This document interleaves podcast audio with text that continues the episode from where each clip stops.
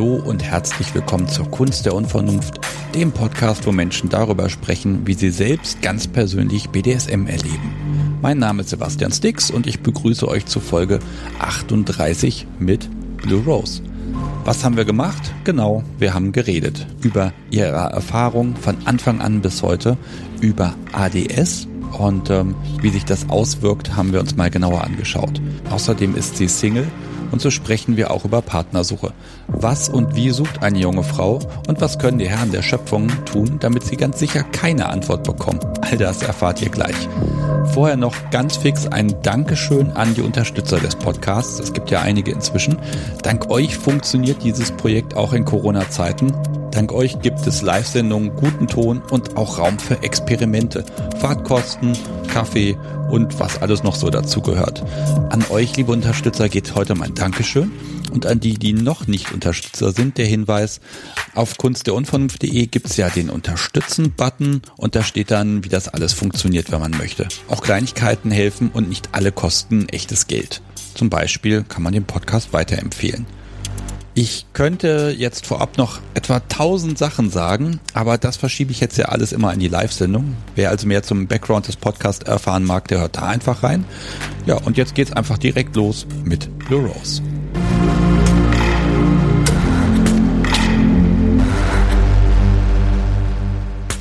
Ich sitze in meinem Wohnzimmer, denn ich habe die Regenwette verloren. Draußen Niesel regnet es und es wäre so schön gewesen. Ich habe Besuch bekommen von Blue Rose. Hallo. Hallo. Ich darf sagen, du bist 29. Genau. Ja, und wir reden natürlich über BDSM. Haha. Das stimmt. Ich würde dich gern erstmal ein bisschen vorstellen, dass wir ein bisschen wissen, wer bist du? Also wie bist du so drauf? Du spielst unten, oben, was machst du so? Äh, ich bin Sub, hab Tendenzen zum Brett sein.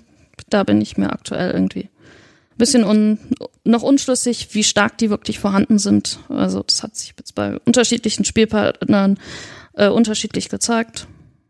Ich finde das immer spannend, weil Brad als eigene Untergruppe zu sehen, das hatte ich nie gehabt und das hat erst in den letzten zwei Jahren so angefangen, dass ich gelernt habe, Brad ist nochmal so eine eigene Ausprägung, aber so ein bisschen Brad steht ja eigentlich jeder Sub ganz gut, finde ich.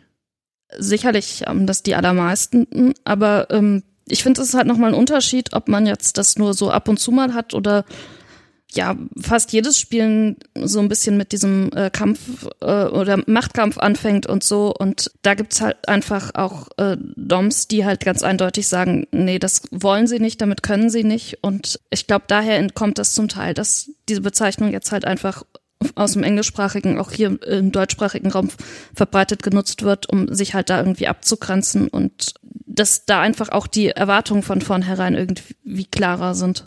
Ja, ich kenne noch den Begriff, der war eigentlich immer so präsent, renitent. Ja, äh, er klingt irgendwie altmodisch, äh, auch wenn es wahrscheinlich das passende deutsche Wort dafür ist. Ja, gut, so entwickelt sich das. Das ist ja auch in Ordnung. Ähm, aber ähm, ich glaube, das ist relativ vergleichbar mit dem, was gemeint ist, ne? Ja, ich denke schon. Englisch, die äh, richtige Übersetzung ist ja, glaube ich, äh, freche Göre oder Göre, so in die Richtung, aber renitent, widerspenstig und so passt sicherlich auch. Die Übersetzung habe ich tatsächlich noch nie gegoogelt davon, das, das habe ich sträflich vernachlässigt. Sollte ich mal machen bei manchen Sachen, da wäre ich ja besser vorbereitet.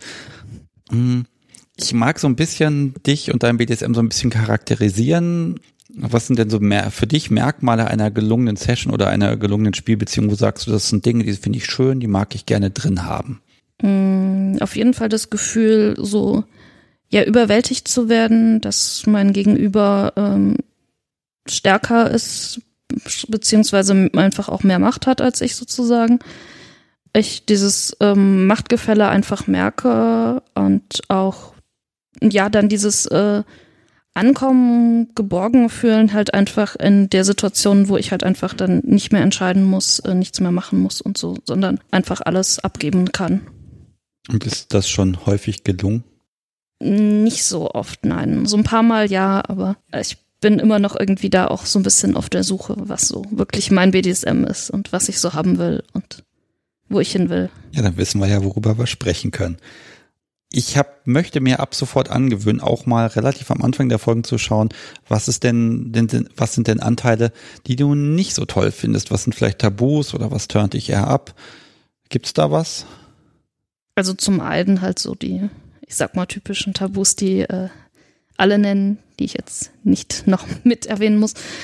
Aber halt auch so Sachen wie, äh, ja, meisten Körperflüssigkeiten, Körperausscheidungen und so sind jetzt überhaupt nicht meins. Ähm, Strom kann ich mir bisher nicht vorstellen.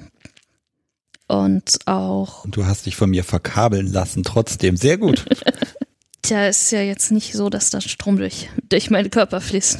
Zumindest sollte das nicht passieren. Ich kann ja die, die Headsets vorher nochmal im Wasser baden. Oh Gott, nein, keine Angst. Ich glaube, das äh, möchte die Technik nicht. Ähm, ja, also kein Strom, Würgen und so. Also ist jetzt auch eher nicht meins, ähm, so Materialfetisch oder sowas halt Richtung habe ich auch einfach überhaupt nicht. Also interessiert mich nicht. Ich habe jetzt auch bisher keine Erfahrung mit Partnern, die das ähm, haben und kann also deswegen auch nicht sagen, wiefern es für mich okay oder, oder was ich da zum Beispiel für einen Partner anziehen würde und so. Okay, das heißt also offenbar bist du noch nicht seit den maximal möglichen, lass mich kurz rechnen, 15 Jahren dabei. Nein. Ah, okay. Wie, wie, wie sind du und BDSM zusammengekommen? Äh, also erstmal, wann war das? Kannst du das sagen? Also zusammen, wirklich zusammengekommen und das ist ab da auch dann auch okay für mich ist, ist am Anfang 2016 gewesen und seitdem habe ich Kontakt zur Szene und bin auch seitdem relativ viel in der Szene unterwegs. Okay, das sind jetzt, wir nehmen übrigens auf, liebe Hörer, am 9.9.2020. Das heißt, das sind circa vier Jahre. Das wirst du doch bestimmt schon vorher gut gefunden haben. Naja, davor habe ich eine Zeit lang erstmal gebraucht, bis ich es für mich wirklich akzeptieren konnte, dass ich die Neigung habe. So die ersten Tendenzen oder Interesse in die Richtung ist, habe ich rückblickend so, glaube ich, mit so 17, 18 oder so festgestellt, ähm, als ich angefangen habe in der Richtung erotische Geschichten gerne zu lesen und gemerkt habe, dass mir da vieles gefällt und so, aber da habe ich es erstmal noch nicht für mich äh, oder noch nicht auf mich beziehen können, dass das halt auch meine Sexualität betrifft. Und dann hatte ich, ähm, habe ich schlechte Erfahrungen mit der, in der ersten Beziehung gemacht, die erstmal dazu geführt haben, dass ich alles, was ja so, so Anzeichen von Machtgefälle hatte oder dass mir irgendwer was sagt, wie ich zu sein habe oder so, insbesondere in, in der Beziehung halt einfach überhaupt nicht haben wollte. Ja, da mag ich gern gleich drauf kommen. Ich würde gern mit den erotischen Geschichten, da hätte ich dann doch die eine oder andere Frage. Also du, du, das Schöne ist, du kannst dich daran erinnern, dass du das konsumiert hast, es aber tatsächlich nicht auf dich bezogen hat. Also etwa so wie irgendein Kumpel von mir, der jetzt Fifty Shades of Grey guckt und der guckt das halt, aber es ist halt nicht für ihn selber interessant, also die Perspektive. Frage, warum, was liest man, was passiert dort und warum liest man das überhaupt? Also eher amüsant oder eher schockierend oder warum liest man das? Und was vor allen Dingen? ähm, Auslöser waren eigentlich, dass ich so in Liebesromanen und so gemerkt habe, dass ich da halt die Beschreibung von Sexszenen gemocht habe und dass die für mich halt durchaus anregend waren und so. Und dann habe ich irgendwann halt mal im Internet geschaut, ob es da nicht äh, explizitere Stories gibt und so. Und also ich habe die dann schon auch gelesen, eben äh, als äh, Pornografie und äh, wenn es um, wenn ich halt Erregung haben wollte und so.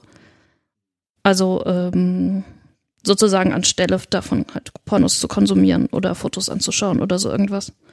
Waren dann auch schon BDSM-Anteile wirklich dann auch drin und harte Anteile? Ja, es waren definitiv äh, BDSM-Anteile drin und es stand auch definitiv teilweise BDSM drüber oder dominant, devot und sowas. Es ist ja, ich versuche im Moment äh, so ein bisschen zu erforschen, wie Medien auf mich wirken. Und da ist immer die Überlegung, wann macht mich das an, wenn ich das auf mich projiziere.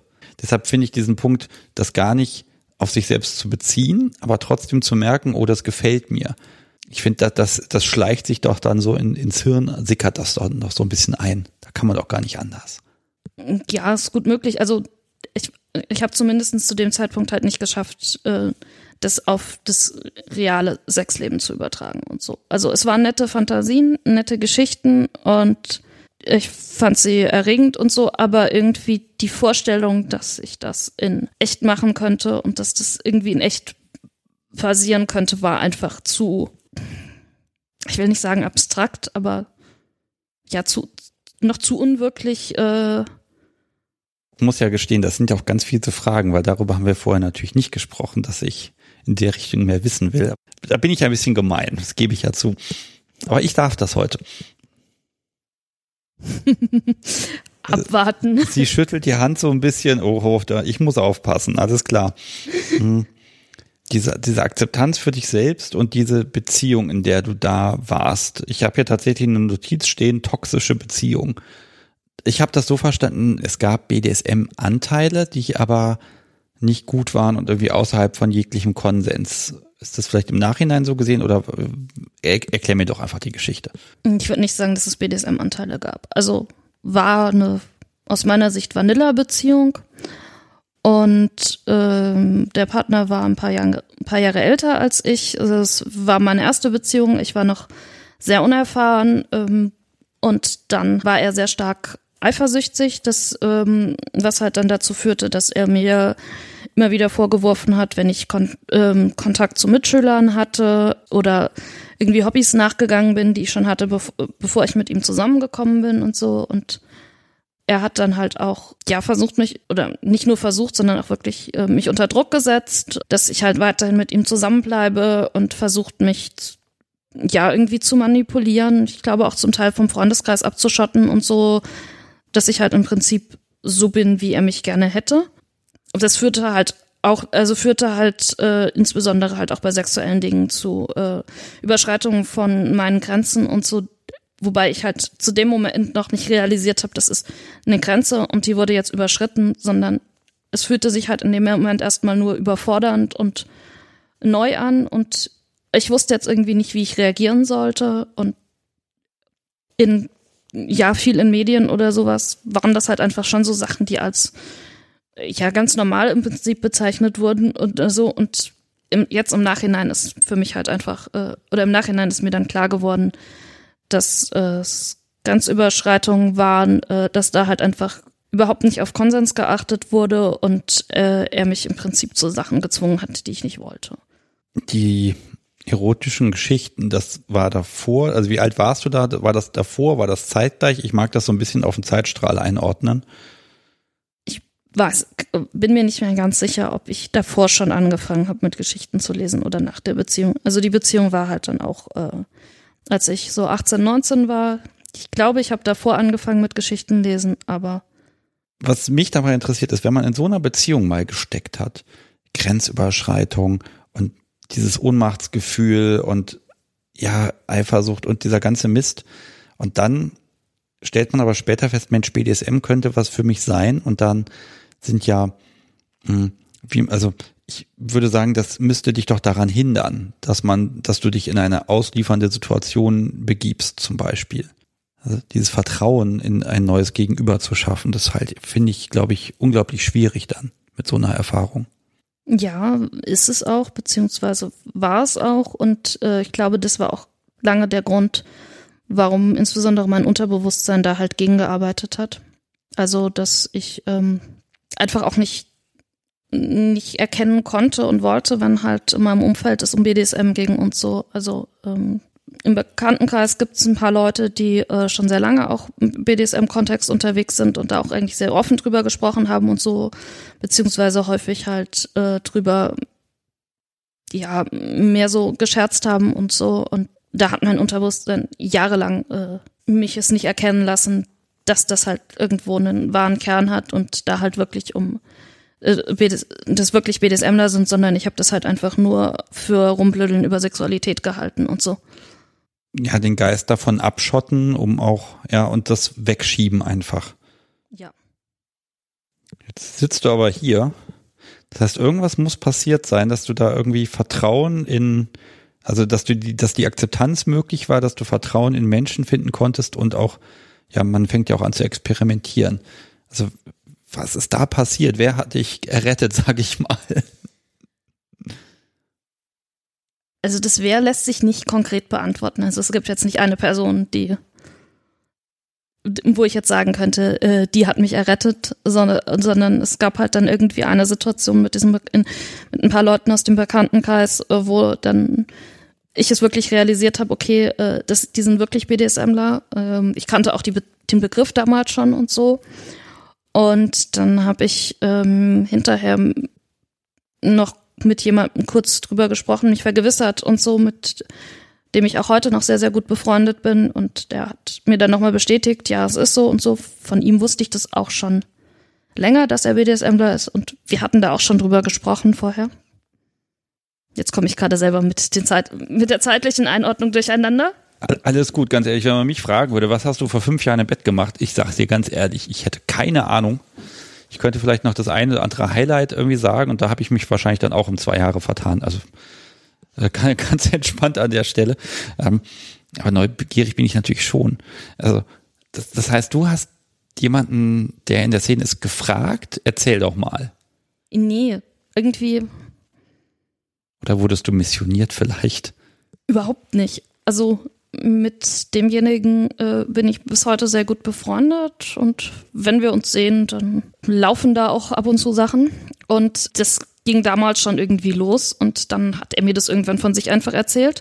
In dem Moment habe ich aber immer noch nicht verstanden, dass auch die anderen alles BDSMler sind. Da gab es dann nochmal eine andere Situation, wo das denn mir sozusagen wie Schuppen vor die Augen gefallen ist. Und dann habe ich halt den guten Freund dann hinterher nochmal gefragt, ähm, sind wirklich alle BDSMler und so? Und dann meinte er ja, so mehr oder weniger. Und dann haben wir da irgendwie ein bisschen drüber gesprochen und dann habe ich das Thema wieder zur Seite gelegt und dann habe ich es taucht es, kam, habe ich es wieder mal rausgeholt und so.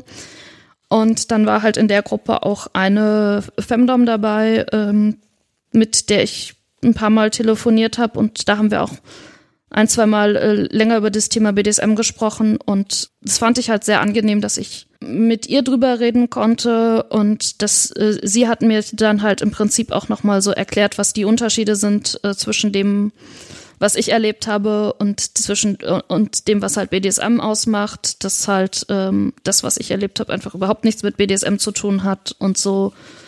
Dann nach einem wie einem der Telefonate habe ich dann halt mal wieder äh, im Internet gesucht und ähm, bin dann zumindest zum zweiten oder dritten Mal auch auf die SMJG gestoßen und dort dann in den Chat gegangen und seitdem ich dort das erste Mal im Chat war, bin ich auch äh, nicht wieder aus der Szene rausgekommen, sozusagen.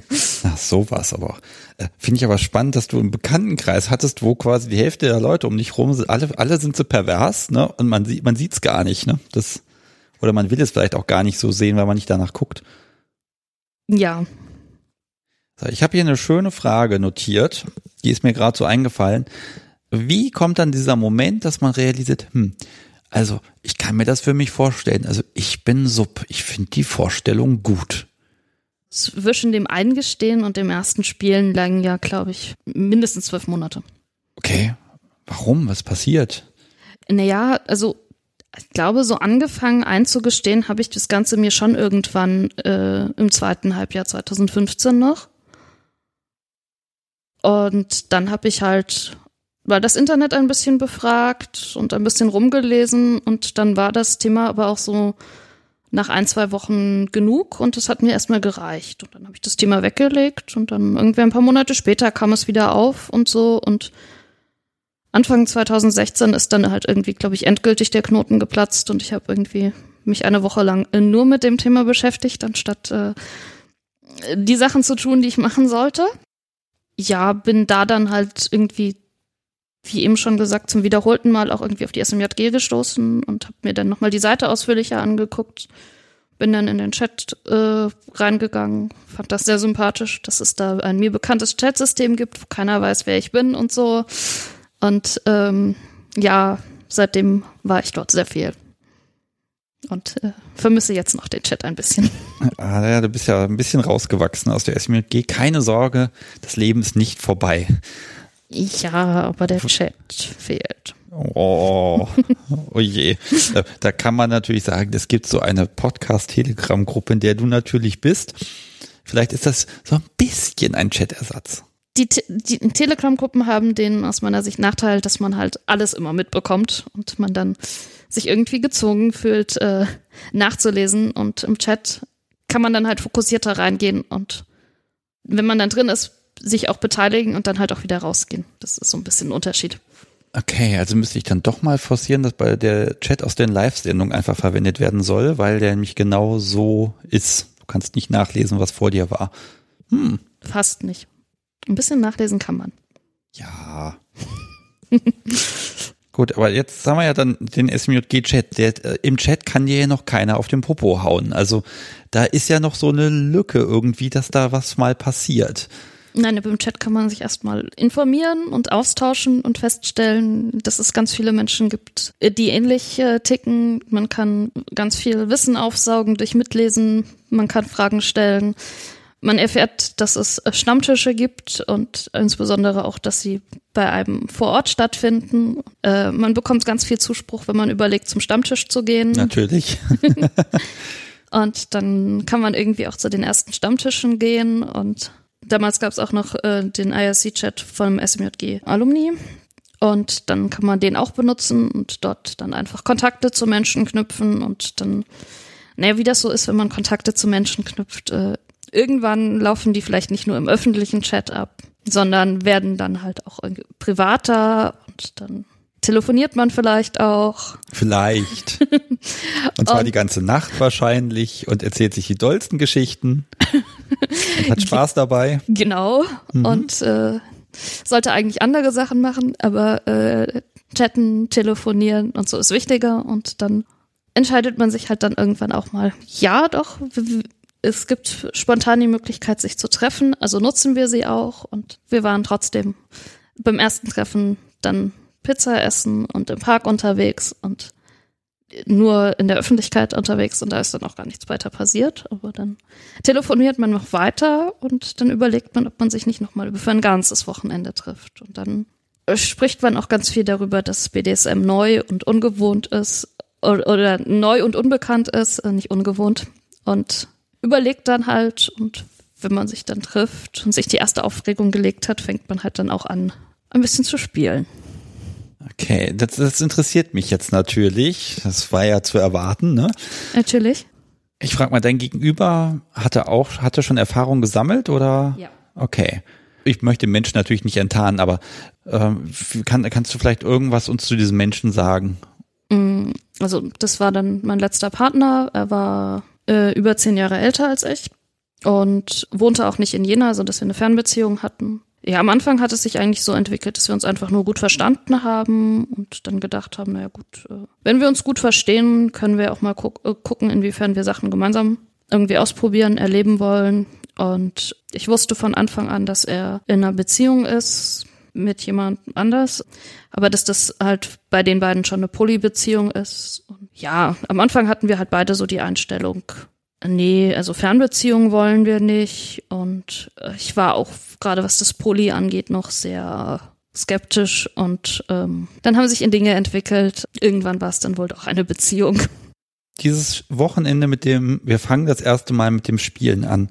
Ähm, magst du ein bisschen was sagen, wie ihr da, ein, ja, wie hat sich das angefühlt, was immer ihr auch gemacht habt? Was ist passiert? Alle Details bitte. ja, im Gegensatz zu dir äh, habe ich kaum noch Erinnerungen an das erste Mal spielen. Ich kann es wirklich gerade nicht sagen, so richtig sagen, was wir gemacht haben. Das Gefühl vielleicht. Tendenziell eher Unsicherheit noch. Ja, auch so ein bisschen, dass mir einfach unklar war, ist es jetzt wirklich das, was ich haben will? Und ja, mir so ein Rantasten und also es war einfach mehr ein Rantasten und Ausprobieren und nicht so das Gefühl, äh, ja, yeah, voll toll, ich bin jetzt äh, irgendwie angekommen und genau das will ich und ich glaube, das geht ganz vielen so, dass man dieses, dieses Bam und jetzt bin ich da und jetzt habe ich ein neues Leben und das habe ich immer gesucht. Das gibt es. Aber ich glaube, das, das ereilt nicht jeden. Ne? Und das Randhast muss ja so gut gewesen sein, ähm, dass du das ausgebaut hast. Diese Beziehung, darf ich fragen, wie lange die ging? Mm, die ging dann ungefähr drei Jahre. Ach, das ist ja ein bisschen was. Und da hat man ja viel Zeit zum Experimentieren. Ja, Fernbeziehungen machen das Experimentieren halt nicht einfacher. Ja, aber ich glaube, bei Fernbeziehungen hat man aber auch immer dieses, wenn man sich dann sieht, dann packt man möglichst viel rein. Also dann plant man ein bisschen was und dann, dann sieht man sich und dann spielt man auch. Wenn man den ganzen Tag zusammenlebt, dann kann man das ja mal auf morgen verschieben, aber wenn man so ein Wochenende nur hat, dann, hey, da geht's dann los. Ja, aber dann muss man ja auch berücksichtigen, dass halt so Spielen und so, da muss man ja dann schon so mindestens zwei bis drei Stunden einplanen und halbwegs fit sein. Irgendwann in so einer Fernbeziehung entwickelt sich dann halt auch, dass man irgendwie noch andere Sachen miteinander unternehmen möchte, dass man zum Teil den Freundeskreis beziehungsweise die Szene vor Ort jeweils kennenlernt und da dann äh, irgendwie noch Szene-Events anstehen oder man dann mit anderen Menschen in dem Polykül sich äh, treffen will und dann äh, schrumpft irgendwie so ein Wochenende ganz schnell äh, zusammen und dann sind die, äh, wird schon irgendwie schwierig, die zwei, zwei, drei Stunden Spielzeit irgendwie drin zu haben. Jetzt hast du gesagt, polykül. Also nicht nur dein Gegenüber war in einer Polybeziehung, sondern du dann auch? Nein, ich selber nicht. Also ich hatte keine weitere Beziehung in der Zeit. Also ich hatte nur ähm, ja ne, am Schluss dann eine Spielbeziehung. Auch die ganze Zeit lief so Freundschaft plus nebenbei so ein bisschen. Okay, also schon die Freiheiten und du hast dann besonnen davon Gebrauch gemacht. Ja, genau. Okay. Ging jetzt natürlich vorbei, das Ganze, ne? drei Jahre, wobei das, das kann ja, muss, müsste dann letztes Jahr dann vorbeigegangen sein, ne? wenn ich richtig rechne. Ja, genau. Wo, woran scheiterte es? Ähm, ich glaube, es war eine Mischung zum einen äh, Fernbeziehung, zum anderen, ja, waren dann so ein bisschen gerade bei mir die Gefühle weg und ähm, dann halt auch einfach so das Wissen, dass halt das halt definitiv dauerhaft wahrscheinlich eine Fernbeziehung bleiben würde und da halt einfach die Wahrscheinlichkeit, dass irgendwie zusammenziehen oder in die Nähe ziehen also war halt einfach nicht so wahrscheinlich, dass äh, wir jetzt äh, in die Nähe ziehen würden oder also zusammenziehen auch nicht wirklich und auch so ähm, was Kinderwunsch angeht, hatten wir unterschiedliche Einstellungen und so und dann hatte sich irgendwann. Okay, ich gehe davon aus, dass der Kinderwunsch bei dir aufkam. Ach, doch andersrum. Ähm, ja, ich finde dies. Nee, also wer wollte ein Kind von wem und wo seid ihr euch uneinig gewesen? Äh, niemand wollte ein Kind von dem anderen. Okay, dann seid ihr euch ja doch einig gewesen. Ja, also es war einfach klar, dass wir, dass es halt eine ähm, Beziehung auf Entfernung ist und bleibt und halt auch ähm, ja irgendwie nicht, dass er für mich einfach nicht sozusagen der Nestpartner war und auch halt einfach gemeinsame Kinder nicht anstanden. Aber ähm, ich habe halt ähm, ja Kinderwunsch, möchte gerne Familie haben und mit dem Partner zusammenleben und so und ich glaube, das hat bei mir halt auch einfach die Gefühle mit beeinflusst, auch wenn es eine Polybeziehung war. Ja, an der Stelle so dauerhafte Unverbindlichkeit ist natürlich für solche Pläne einfach, das ist nicht kompatibel, ne? Ich würde es nicht, ich würde es nicht Unverbindlichkeit nennen. Also ich meine, wir hatten ja eine verbindliche Beziehung. Sebastian grinst und freut sich darüber, dass er diese fiese Frage gestellt hat. Natürlich, ich. ja, das äh. ja, ein bisschen Provokation gehört natürlich schon dazu. Ne? Äh, sagen wir mal so, du hättest den Menschen nicht für dich allein haben können, um das Nest zu bauen. Die Aussicht bestand nicht. Nein, aber es war halt auch einfach klar, dass es von seiner Seite aus kein Kinderwunsch äh, da ist und ich mit ihm einfach meinen Kinderwunsch nicht erfüllen kann und so. Und ich will das jetzt auch nicht als Hauptgrund äh, nennen, dass es dann nicht mehr funktioniert hat nach drei Jahren, sondern ich glaube einfach, ich habe mich in der Zeit weiterentwickelt, wir haben uns zum Teil auseinanderentwickelt und dann waren halt einfach auch keine Gefühle mehr da. Und ich glaube, das ist zum Großteil unabhängig davon, dass es jetzt eine Polybeziehung war. Das hätte, glaube ich, in einer monogamen Beziehung genauso passieren können.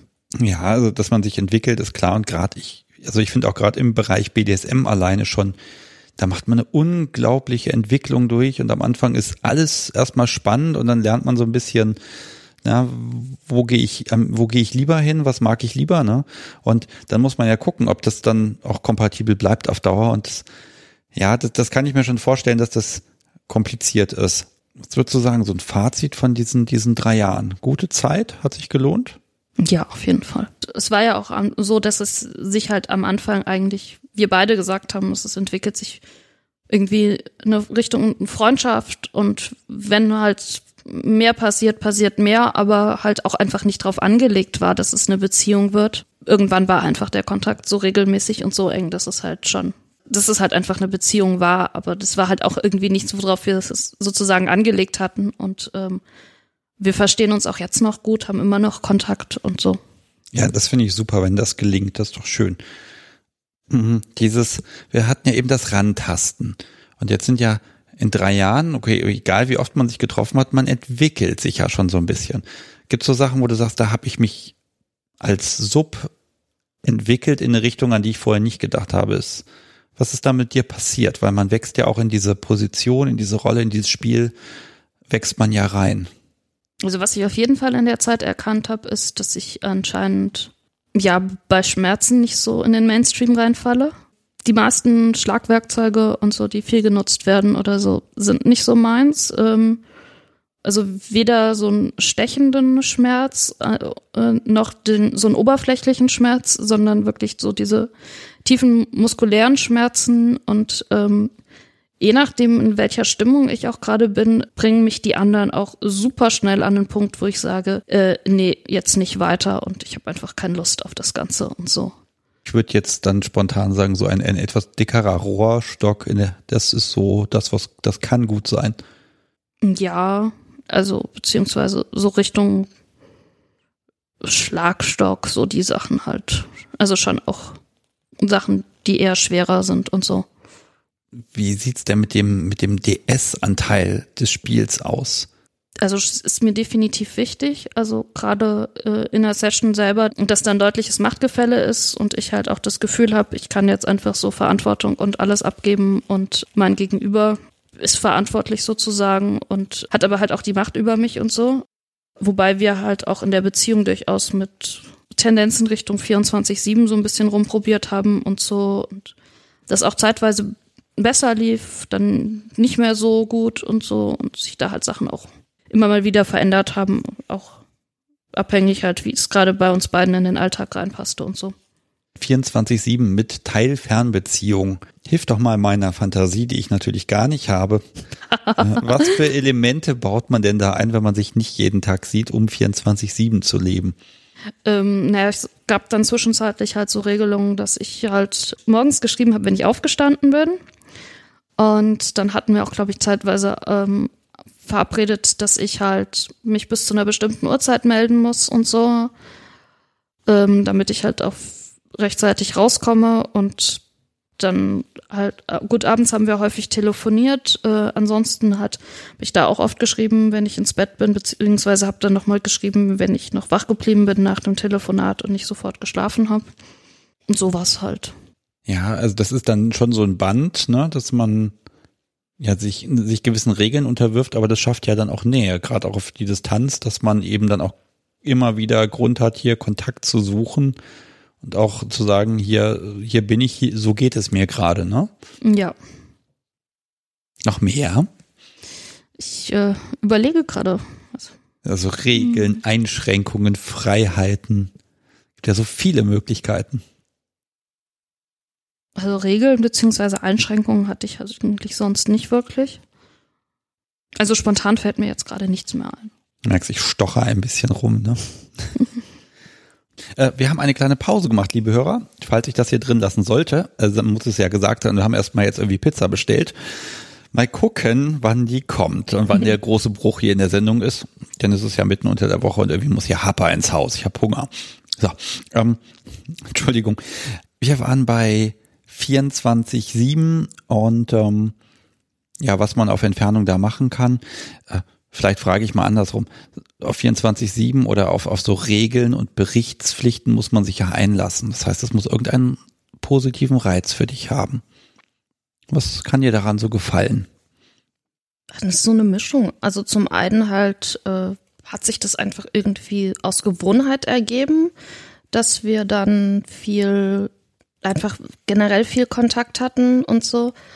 Und ähm, dann man halt einfach unterschwellig immer dieses leichte Machtgefälle gemerkt hat und so, ohne dass es halt irgendwie deutlich da war und so. Und wir halt auch einfach ähm, uns, ja, so, es, es war nie so, dass ich halt dann irgendwie nicht meine eigene Meinung hatte oder so. Wir haben auch die meiste Zeit auf Augenhöhe miteinander gesprochen und so, aber so unterschwellig war halt irgendwie immer so ein bisschen das Machtgefälle da und dann war es halt teilweise so, dass es mir einfach in der Zeit äh, oder zeitweise schwer gefallen ist, morgens aufzustehen, rechtzeitig Sachen zu machen und so. Und dann waren das halt auch so ein bisschen Versuche da, ähm, ja einfach, äh, dass es mir, dass es halt ein bisschen leichter ist oder dass ich da halt Unterstützung bei habe und so. Und daraus hat sich das zum Teil so ergeben. Warum fiel dir das da schwer in der Zeit? Da gibt's ja sicher einen Hintergrund. um mal überzuleiten. Verrat es doch nicht. Muss doch deine Überleitung nicht ankündigen.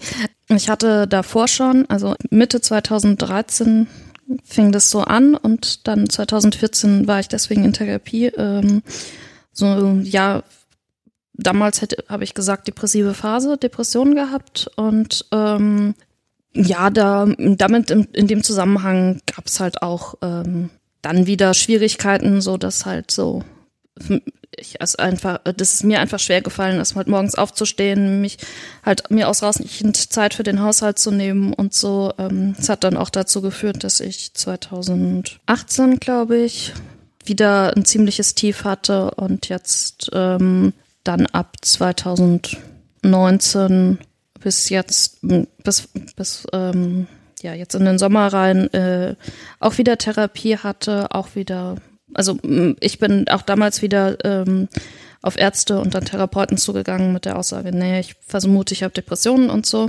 Und ähm, mittlerweile ich, äh, habe ich aber die Diagnose bekommen, dass ich ähm, ADS habe, was halt ähm, bisher einfach unentdeckt geblieben ist und ähm, dadurch halt ja zeitweise zu ähm, zumindest depressiven Phasen geführt hat und ähm, halt auch einfach generell, weil für ADSler relativ typisch ist, ähm, dazu geführt hat, dass mir halt ähm, so schwer, äh, es mir schwer fällt, ähm, so langweilige Sachen zu machen, mich um so Routineaufgaben zu kümmern und so weiter und so fort. Und ähm, was halt entsprechend auch immer wieder Auswirkungen auf die Uni und auf die Unileistung hat und dadurch halt ähm, dann die Unileistungen schlecht sind und das, was dann halt irgendwie auch meistens in irgendwelchen Ab Abwärtsspiralen ähm, bezüglich meiner Stimmung enden und so. Ähm, ich mag kurz erklären, also ADS ist das Aufmerksamkeitsdefizitsyndrom, aber ohne das H. Also du bist nicht hyperaktiv und springst hier nicht wie ein Flummi rum. Nein. Äh, also eher so ein bisschen, ich sag mal, die Träumerfraktion, darf man das so sagen? Ja, also umgangssprachlich oder so ist das so ein bisschen die Bezeichnung. Also oder die auch die Unterscheidung zwischen ADS und ADHS. Also einmal halt umgangssprachlich so in Anführungszeichen Zappel-Phillips-Syndrom und das andere halt ja, Träumerfraktion trifft es ganz gut. Also das ist ja erstmal, wenn auch spät, dann aber gut, dass da auch eine Diagnose ist, dass das Ganze einen Namen hat, weil dann kann man was machen. Und jetzt finde ich natürlich diese Dynamik interessant, dass an der Stelle BDSM oder ein Aspekt davon dir tatsächlich einen Halt, einen Anker gegeben hat. War da, okay, du schüttelst so ein bisschen den Kopf.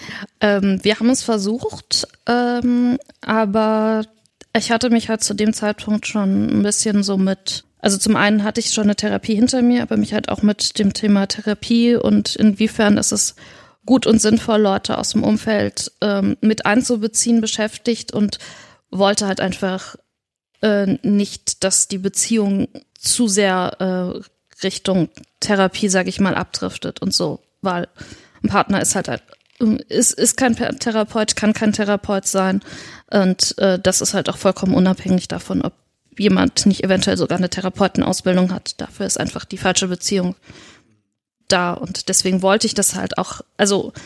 Du wolltest das einfach mal trennen davon und, aber man kann sich ja trotzdem Unterstützung holen vom Partner, ne? Ja. Aber du, du hast einen Weg gefunden, dank Therapie und dass du dich auch kümmerst drum. Das ist ja immer wichtig, dass man was dran macht, dass du damit umgehen kannst.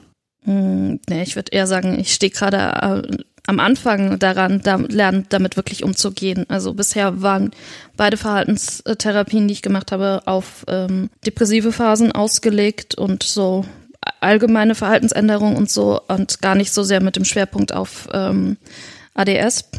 Äh, beziehungsweise, also kann vorkommen, dass ich äh, jetzt im Verlauf einfach ADHS sage, weil das häufig als Synonym verwendet wird.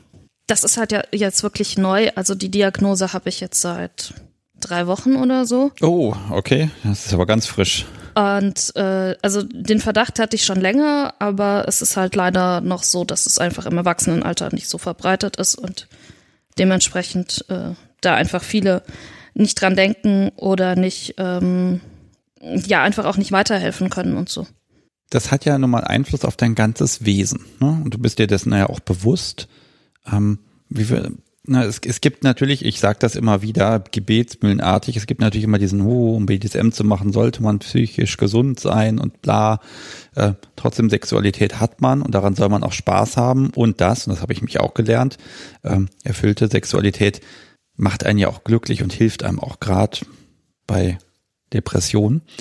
Aber wo würdest du sagen, hat das Einfluss auf deine Art, jetzt auf BDSM zuzugehen oder BDSM in deinem Leben zu haben? Worauf muss ein Partner aufpassen? Also ich glaube, es beeinflusst nicht äh, den Punkt, wie ein Partner auf mich äh, zugehen muss, sondern einfach, wie ich in der Situation bin. Also mein Gehirn ist einfach wahnsinnig damit beschäftigt, über vieles nachzudenken und so und schafft es einfach nicht gut in der Situation und im Hier und Jetzt zu bleiben. Das heißt also, dass ich dann halt auch, ähm, wenn es halt irgendwie, also in der BDSM-Session beim Kuscheln, rumknutschen oder sowas, passiert in meinem Kopf einfach wahnsinnig viel und die Gedanken sind einfach da und ähm, ja, teilweise versuche ich halt, dass ich im Hier und Jetzt bleibe und ähm, das ist aber einfach wahnsinnig anstrengend und klappt nicht immer. Und ich weiß mittlerweile, wenn ich äh, so in diesen Submodus reinrutsche und man mich da reinbringt, dann kann ich halt einfach den Kopf ausschalten und dann äh, sind da keine Gedanken mehr und so. Aber ansonsten wirklich teilweise einfach abgelenkt, auch wenn Sachen, ich sag jetzt mal in Anführungszeichen, für mich langweilig sind. Einfach weil ähm, nichts Neues gerade passiert oder nicht viel Ablenkung und sowas vorkommt, dann ähm, kann es auch passieren, dass ich unbewusst irgendwie so ge äh, geistesabwesend wirke, mit den Gedanken wegdrifte und so und man den Eindruck hat, äh, es interessiert mich eigentlich nicht und macht mir, also vielleicht auch irgendwie, dass es mir keinen Spaß macht oder so und auch wenn es gar nicht stimmt. Also dich ans Kreuz zu stellen und dich allein deinen Gedanken zu überlassen, ist das jetzt eine gute oder schlechte Idee? Also ich glaube, es ist keine gute Idee, weil äh, wenn man mich dann losmacht, dann habe ich halt auch, glaube ich, keine Lust mehr auf irgendwas. Okay, also du brauchst dann doch ein bisschen Action, starke Reize, die den Kopf dann, ich sag mal, ganz umgangssprachlich leer blasen. Ja, genau. Und ja, immer wieder Action, die mich halt dann davon abhalten, irgendwie in Gedanken zu versinken und äh, so, sondern mich halt auch immer wieder zurückholen und daran erinnern, dass ja gerade jetzt was passiert und so. Okay, also das ist auf der einen Seite, ähm, möchtest du im Hier und Jetzt sein, also präsent, geistig präsent. Auf der anderen Seite möchtest du aber auch dieses, dieses, dieses Denken in alle Richtungen und dieses Abschweifen, das möchtest du irgendwie auch, auch loswerden. Also beides gleichzeitig so ein bisschen, ne? Also der Reiz immer wieder, ich sag mal, wenn der, wenn der Stock auf dem Hintern auftrifft, das ist so ein, du bist hier, du bist hier, du bist hier. Ja. Ja? Okay. Schon so ein bisschen, ja. Okay, dann frage ich mal da andersrum. Geht das in, ist das dann für dich ein, was Befriedigendes oder geht es um das Gefühl hinterher? Was passiert da in dir in dem Moment oder kurz danach? Ja, also bei Schlägen geht es halt mir schon um den Schmerz und äh, was der mit mir macht und bei mir auslöst und so. Und äh, weniger darum, dass die mich dann ja immer wieder zurückholen sozusagen und an das Hier, äh, äh in das Hier und Jetzt zurückholen. Ja, aber es ist ja der Effekt, der einfach eintritt, auch wenn es unterbewusst ist. Ja, wahrscheinlich. Also ich habe mir darüber bisher nicht so viel Gedanken gemacht, weil, wie gesagt, die Diagnose ist neu und äh, die Fragen sind äh, noch neuer und äh, es tut mir leid. Ich bin natürlich immer unfassbar neugierig, weil na, vielleicht vielleicht hört das ja jemand, der auch dieselbe Diagnose hat und auch noch versucht, sich so ein bisschen einzuordnen. Und dann ist es natürlich immer ein bisschen schön, wenn man dann eine Orientierung hat. Aha, da ist noch jemand, der denkt da ähnlich. Ne? Und ich, Sebastian, ich kann natürlich einfach nur blöde Fragen stellen. Ähm, da ist einfach die Frage, was fällt hinten raus? Ja, bisher habe ich BDSM und das Ganze halt wenig unter diesen dem Gesichtspunkt mit ADS äh, betrachtet und halt auch seitdem ich die Diagnose habe, einfach noch keine Gelegenheit gehabt zu spielen oder so und da halt dann auch im Nachhinein nochmal zu schauen, was mir dabei auffällt oder so. Sondern vieles, also kann ich halt jetzt äh, rückblickend so ein bisschen einsortieren, dass es vermutlich da und daran liegt, aber genau sagen halt auch nicht. Das heißt, du hast schon so ein bisschen das Gefühl gehabt, auch beim Spielen und so, irgendwas ist mit mir anders als mit, ich sag mal, andere Subs. Vielleicht vergleicht man sich da ja auch mal. Also einfach, dass meine Gedanken so beschäftigt sind oder dass ich halt dann irgendwie einfach nicht einfach genießen kann, was gerade passiert oder so, sondern halt in meinem Kopf ganz viel los ist und so. Also das ist mir halt viel aufgefallen und so. Und da gab es auch nur relativ wenig Situationen, wo ich das Gefühl hatte, dass es halt einfach nicht, dass das nicht mehr der Fall ist und ich einfach das, was passiert, genießen kann, ohne äh, einfach ja Gedanken im Kopf zu haben und so. Gibt's was, was du ja gerne ändern würdest an der Art, wie du BDSM erlebst? Sagst du, das, das stört dich irgendwas und das, das, das passt dir nicht? Ich würde jetzt nicht sagen, dass ich was ändern will, aber was ich halt einfach gemerkt habe, ist, wenn ich halt in diesen, ja, Submodus, also ich glaube, Subspace ist es noch nicht richtig, aber einfach so dieses Gefühl habe, unterworfen zu sein und äh, da an meinem Platz zu sein und so und dann halt einfach viel Gedanken ausschalte oder so. Also das ist halt einfach was, was ich gerne noch öfters erleben würde. Und wenn ich halt in dem Modus bin, da dann halt mehr ausprobieren und so. Also weil das halt einfach auch die Situation ist, wo dann halt weniger Gedanken da sind und äh, mein Kopf nicht meint, dass nebenbei irgendwie Einkaufszettel, Uni-Probleme lösen oder sonst irgendwas Relevantes. Oh, das ist als Dom natürlich das Horrorszenario, dass man sich da, dass man da Action macht und Sub sagt dann irgendwie zwischendurch Milch, Milch war's, die muss noch auf den Zettel. ähm, ja, kann man machen, wenn man ärgern will. Ähm, ja. Das, sind das wirklich solche Gedanken? Ja, teilweise schon auch so in die Richtung. Okay. Also es ist ja auch nicht, dass ich dann irgendwie bewusst entscheide, okay, ich denke jetzt drüber nach, was, was ich einkaufen muss oder ich denke jetzt drüber nach, was noch ansteht oder sowas, sondern ähm, die Gedanken tauchen einfach irgendwann von selber auf und so. Ja, das, wenn, wenn das mit Vorsatz wäre, ich denke jetzt an den Einkaufszettel, das wäre ja schon wieder sehr brattiges Verhalten. ähm, ne, also ähm, ja, ich glaube, da kann man viel als Brad mit erreichen, wenn man dann äh, auf einmal anfängt in der Session äh, darüber zu diskutieren, was noch eingekauft wird oder was ist als was gekocht wird später oder so. Das Aber, würdest du tun, ja? Hm, ich glaube nicht. Okay. Zumindest habe ich es bisher noch nicht ausprobiert. Hängt wahrscheinlich gerade davon ab, mit was für einem Werkzeug jemand hinter dir steht, ob du darüber diskutierst. So ein bisschen Angst und diese dieses leichte, ah, das wird jetzt gleich wehtun. Ne? Das scheint ja auch wirklich ein Reiz zu sein für dich, der, der dich auch ausfüllt, sage ich mal.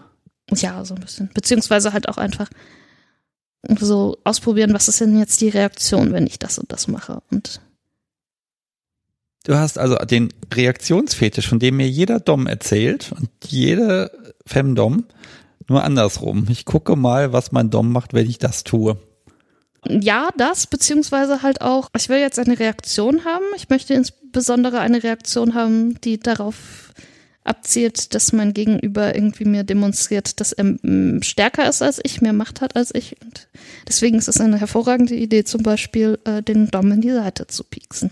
Ah, also eine Piekserin bist du, alles klar. Mhm. Aber ich, ich würde ja, ich würde ja, naja Gott, was, was bin ich schon, ne? Äh, was würdest du? Ich sag dazu nichts. Es geht ja gar nicht um mich. Ähm, ich mach mal hier ein Thema auf, das, das kam immer so ein bisschen vor im Podcast und ich mag es heute ein bisschen mehr aufmachen. Du bist jetzt im Moment Single. Ja. So, da grinst du. Das heißt, du bist potenziell auf der Suche nach jemandem, mit dem du spielen kannst oder einem Partner. Ja. Dann spielen wir jetzt das berühmte Spiel Back dir deinen Dom oder beziehungsweise äh, äh, plane deine Session. Ähm, wir fangen mal ein bisschen früher an. Ähm, ganz ehrlich, hübsches Mädel, Ende 20, hat Ambitionen, steht auf BDSM, möchte unten sein die rennen die Kerle offenbar dann die Tür ein und dann geht das total super. Also äh, auf dem, auf dem Papier kannst du gar nicht Single sein. Ähm, jetzt scheint es aber da irgendwie ein Auswahlproblem zu geben, dass ähm, der Paarungstanz der Herren nicht so funktioniert. Oder also mal ganz ehrlich, woran hapert's, woran scheitert's und was, was ist das Problem und was, ja, wie, wie gehst du vor? Also was es sicherlich nicht einfach macht, ist, dass die Szene bei mir vor Ort relativ klein ist und da dann dementsprechend irgendwie die Auswahl nicht so groß ist, beziehungsweise ich halt einfach teilweise die Leute schon sehr lange kenne und zumindest bisher auch nicht, es sich einfach nicht ergeben hat, dass mir da jemand über den Weg gelaufen ist, wo ich groß gesagt hätte, ja, der ist es. Also du könntest ja jetzt zum Beispiel mal ich sag mal, das ist jetzt so die Harakiri-Methode. Du gehst jetzt in eine der berühmten Plattformen und machst ein Profil und da schreibst du rein, ich suche einen Dom. Ich will unten sein. So, dann dürftest du erstmal, wenn das eine Stunde drin war, dann an, sagt man so, dann hast du erstmal 200 Mails im Postfach. Vielleicht noch ein nettes Foto dazu, zack, Postfach voll. Ähm, warum tut man das nicht? Und jetzt Jungs genau zuhören. Weil eben genau das passiert. Es sind nette Mails. Also äh, nach einer mir unbekannten Definition von nett. Oder man nimmt die Definition nett ist die kleine Schwester von Scheiße. Dann passt es auch. Was, was kriegt man denn für Mails? Du bist total nett, wir würden mich gerne mit dir unterhalten, vielleicht passen wir ja irgendwie zusammen. Ich habe auch gesehen, du hast den und den Fetisch angekreuzt, das kann ich mir vorstellen, das ist spannend. Vielleicht können wir mal ein bisschen schreiben und vielleicht sogar mal einen Kaffee trinken. So, solche Mails, die sind doch super. Okay. ich stelle mir das gerade offenbar falsch vor. Ich krieg ja solche Mails nicht.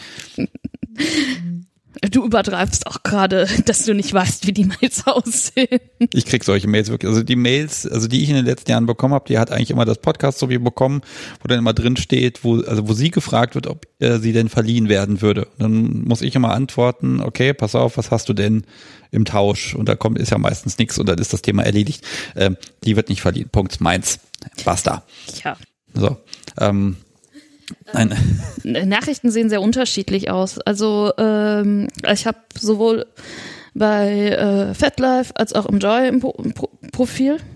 Also FL ist ja einfach auch nicht zur Partnersuche wirklich gedacht und so. Da habe ich meistens, wenn Nachrichten von sonst wo bekommen, einmal eine relativ lange Nachricht von einem Dom, der irgendwie eine Sub für seine Subs suchte und dann ganz äh, ausführlich beschrieben hat, äh, was er denn, äh, wie gut er denn sei und wie gut er denn seines Sub anleiten könnte und wie toll das denn für mich wäre und so. Ähm.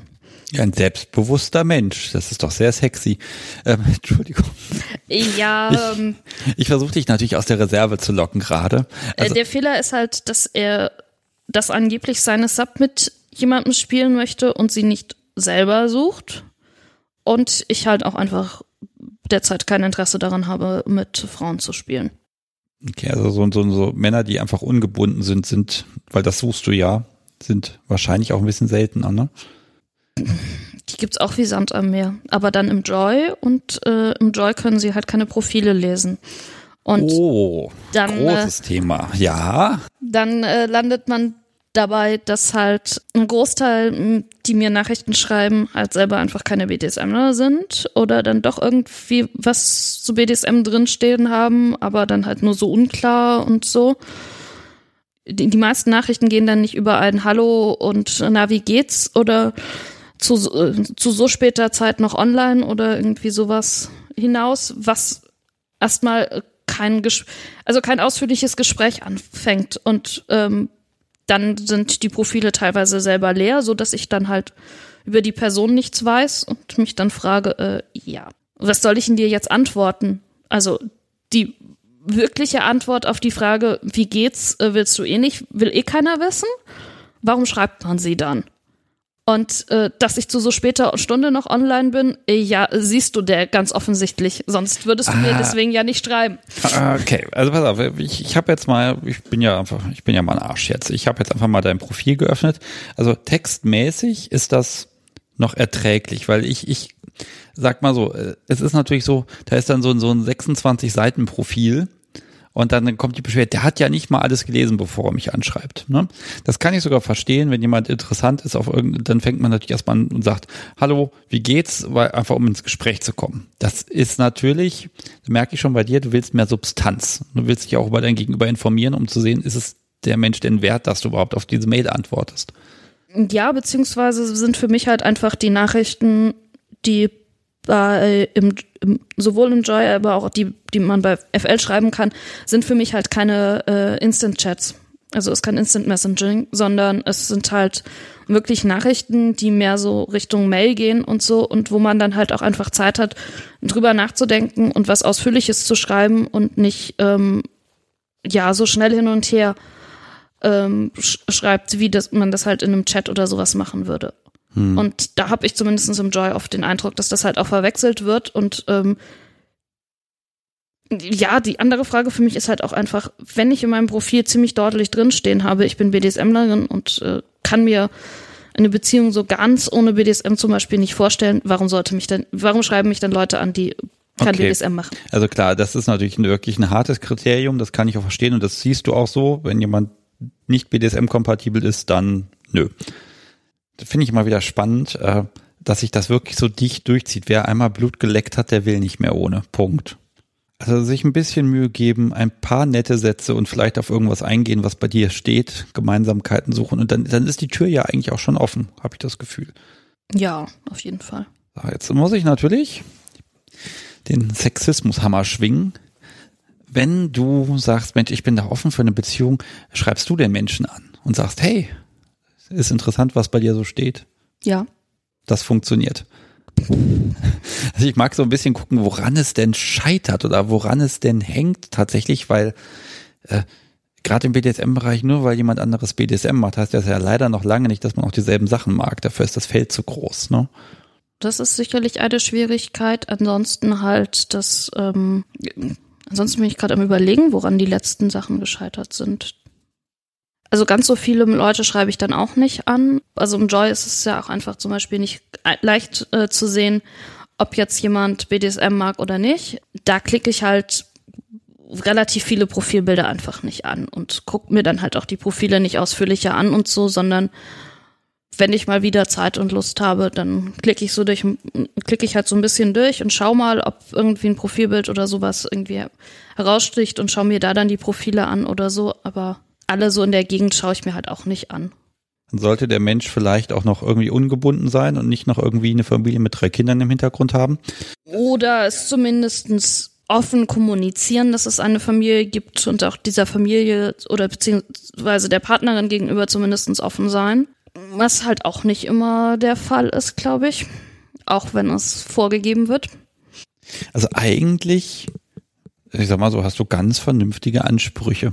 Das eigentlich, also muss ich jetzt mal so aus meiner Einschätzung sagen, das äh, klingt jetzt nicht wahnsinnig. Also wenn du jetzt sagen würdest, muss mindestens 1,95 Meter sein und blond und die und die Statur und die und die Skills im BDSM-Bereich, Shibari, Meisterklasse 2, keine was. äh, ne? Und dies noch und jenes noch und mindestens 40 Jahre Erfahrung auf dem Bereich. Äh, dann würde ich natürlich sagen, das ist natürlich Quatsch, ne? Aber da scheint so, so, ja, die Perlen zu finden scheint nicht so einfach. Ähm, und Stammtische sind, also ich empfinde ja Stammtische immer als, als sehr gute Möglichkeit, an die Community ranzukommen, aber da hindert dich was dran dass du dich da nicht umschaust oder einfach weil du wirklich schon alle ewig kennst? Bei uns ist einfach die Community zum einen sehr klein, also im Gegensatz zu vielen anderen Städten. Zum anderen als Orga ist, sollte ich jetzt vielleicht auch nicht ah, ja. die, äh, gleich äh, mich auf alle Neulinge stürzen und also das sollten auch alle anderen Stammtischteilnehmer nicht machen. Aber ähm, ganz ja. Kurz, du bist Orga vom äh, SMJG Alumni Stammtisch in Jena. Okay. Ach, bei Alumni, also dürfen tust es, dass du dir die neuen abgreifst, ne? es gibt jetzt kein, es ist jetzt moralisch wahrscheinlich fürchterlich verwerflich, aber also sag mal so, nur als Orga heißt es ja, du machst dir zusätzliche Arbeit, das heißt ja nicht, dass du äh, ein Neutrum bist. Das definitiv nicht. Aber also bisher war da jetzt auch so zumindest niemand dabei, wo ich jetzt so spontan gesagt hätte, ja, das ist mein perfekter Partner. Okay, da hast du das Stichwort gesagt. Dein perfekter Partner. Bau deinen Dom. Größer als ich, was jetzt irgendwie nicht so die Kunst ist. Stärker, damit ich mich drüber beschweren kann. Nein, äh, im Endeffekt äh, mag ich es ja dann beim Kabbeln und so zu verlieren, aber ab und zu muss man sich darauf drüber auch beschweren dürfen. Tja, dann einfach so, dass ähm, gewisse also das halt einfach so bei BDSM-Interessen und so, dass es da einfach eine Schnittmenge gibt, dass man sich halt auch sonst gut versteht, gut unterhalten kann, auch sonst irgendwie gemeinsame Interessen hat. Okay, also nicht blöd wäre schon mal ganz gut, ne? Ähm, dass man miteinander reden kann. Aber gut, das, das ist ja bei BDSM eigentlich, eigentlich muss man als BDSM ja zumindest halbwegs gut in Kommunikation sein, weil sonst funktioniert BDSM ja nicht. So ein, so ein totaler Anfänger wäre doch genau das Richtige, aber dem kannst du genau das alles beibringen. Nee, hä, hä. Dann müsste ich ihm ja was beibringen. Also ich, ich weiß nicht, ob ich aktuell an einem Punkt bin, wo ich sage, es ist für mich vollkommen okay, wenn jemand kompletter Anfänger wäre. Also dadurch, dass ich gerade bei mir selber noch viel auf der Suche bin und so, stelle ich es mir zumindest einfacher vor, wenn ich jemanden habe, der zumindest paar Sachen schon kann und weiß und so und da auch mehr ähm, ja mir auch einfach ein bisschen Halt geben kann und nicht nur äh, und äh, nicht selber Halt braucht. Das muss einfach irgendwie passen. Der Mensch muss irgendwie einfach interessant sein. Es ist gar nichts Bestimmtes und kein Kriterienkatalog. Es muss halt gut sein und sich gut anfühlen. Kann ich das so zusammenfassen? Ja. Das ist ja eigentlich ganz einfach. Und trotzdem furchtbar kompliziert. Ich mag da mal so ein bisschen auf diese, diese äh, ja, Mails eingehen. So das Unverschämteste, was du bekommen hast? Also, was ich halt einfach überhaupt nicht mag und also wenn mir jemand einfach seine Fantasien irgendwie äh, in den Posteingang knallt und mir dann schreibt, was er mit mir tun würde, ohne mich zu kennen, ohne zu wissen, ob es mir gefällt oder so. Ähm, ja, schön, dass du das mit irgendeiner Frau machen willst. Äh, wie wär's mit Konsens? Oder ähm, also was ich auch nicht verstehen kann, ist, warum irgendwie Penisfotos so relevant sind. Aber ich glaube, darauf hat noch keine Frau, die danach gefragt hat, äh, eine sinnvolle Antwort bekommen. Äh, ich habe, war das heute Mittag, heute Morgen, habe ich bei Twitter mein erstes Dickpick bekommen von einer Frau. Nein, äh, äh, ist jetzt Spaß. Nein, äh, irgendwie hatte sie mir offenbart, mit wem sie jetzt da zusammen ist und der hat sie halt irgendeinen Tweet weitergeleitet und das war halt ein solches Bild und äh, das war halt gerade oben drauf. Ne? Ähm, das war jetzt eher wenig beabsichtigt, wo ich dachte, aha, so ist das also, wenn dann plötzlich im Messenger-Fenster ein Schwanz zu sehen ist. Interessantes Gefühl. Du als Frau, wenn man so, so ein wenn man so Dickpick einfach kriegt, dann ist ja jemand offenbar stolz auf das, was er da zu bieten hat. Sind das die großen, voluminösen, keine Ahnung was, Prachtpenisse oder, also, weil sonst hätte ich ja keinen Grund, da so ein Bild zu schicken. Erklär mir das mal, was man da so zu sehen kriegt. Liebe Hörer, dieser Blick gerade, das ist so zwischen angewidert, leicht peinlich berührt. Du darfst jetzt mal ein Urteil darüber bilden, über die Gemächte. Ich glaube, einfach die komplette Wandbreite, was es so gibt. Ich weiß, ich habe mir nicht gemerkt, was ich bekommen habe. Ich habe auch keine äh, größere Sammlung oder so und auch nicht so viel bekommen. Äh, ich habe meistens mir Mühe gegeben, meine Profile so zu gestalten, dass man mir nicht schreibt. Wenn du die so gestaltet hast, dann hast du ja wieder genau das Gegenteil. Also wenn du jemand suchst, dann musst du natürlich auch irgendwie eine Einladung aussprechen.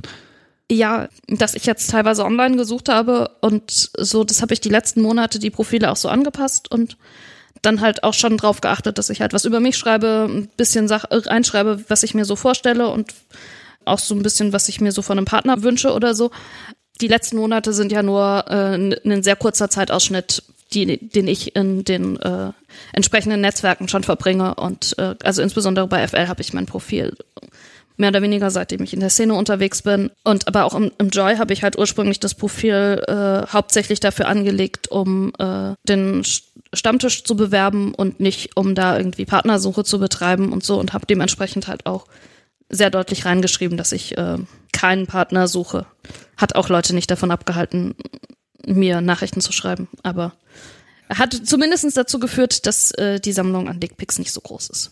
Aber ich würde jetzt nicht behaupten, dass das irgendwie dann immer nur was super außergewöhnliches, riesengroßes oder sowas ist. Es ist halt ein äh, Penis und äh, es ist mal wieder eine ja Straftat, weil das, unge das ungefragte Zeigen von pornografischen Inhalt oder Zusenden von pornografischen Inhalten ist und äh, ja, da hat sich jetzt ein bisschen was getan in den letzten Monaten.